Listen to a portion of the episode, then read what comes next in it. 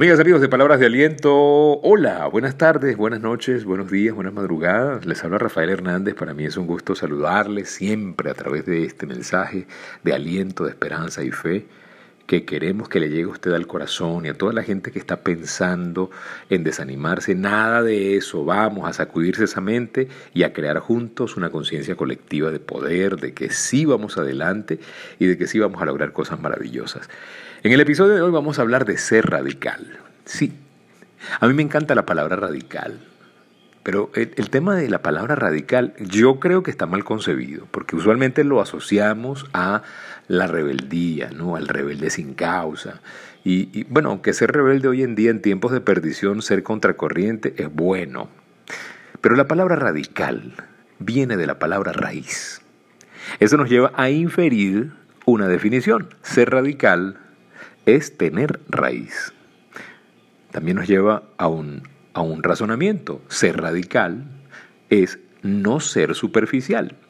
Y es que nosotros hemos aprendido a quedarnos en la superficie. Sí, hemos sido entrenados para ser superficiales, pero una barbaridad.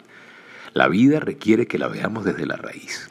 La mayoría de los juicios surgen de la superficialidad.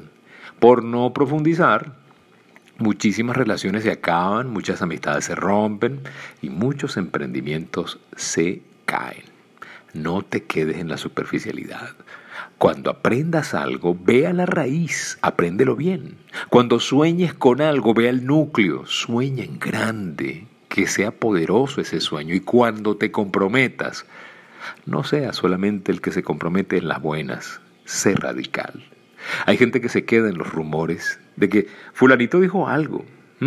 No, hay que ser radical, hay que ir a la raíz. Hay personas que eligen creer más en las malas noticias, la mala vibra, el chisme, que confiar en la buena reputación. Por Dios, si hay alguien que nunca te ha fallado y te llega un rumor de esa persona, llama a esa persona, coméntale lo que sientes, chequea de primera mano, pero no juzgues, sé radical.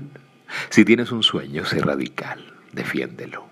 Hay quienes se rinden en el primer revés. Hay quienes se desaniman en la primera tormenta, muchachos. La vida te va a poner a prueba. Los desiertos van a medir si tú eres el indicado para cuidar el fruto de la tierra prometida. Moisés envió a dos espías a explorar la tierra prometida, pero solamente dos fueron radicales. Los otros diez se quedaron en la superficie. Adivina qué pasó. Los radicales conquistaron la tierra prometida. Ser radical requiere de pensar más, pero no nos gusta pensar, por Dios. Carl Jung decía, la gente prefiere juzgar antes de pensar. Si te critican, sé radical, vea la verdad. El conocimiento de la verdad nos va a hacer libres. Si quieres vivir con propósito, eso va a demandar radicalidad. Repite conmigo, soy radical. Soy firme en mis creencias. Mis creencias tienen raíz. Soy firme en mi visión.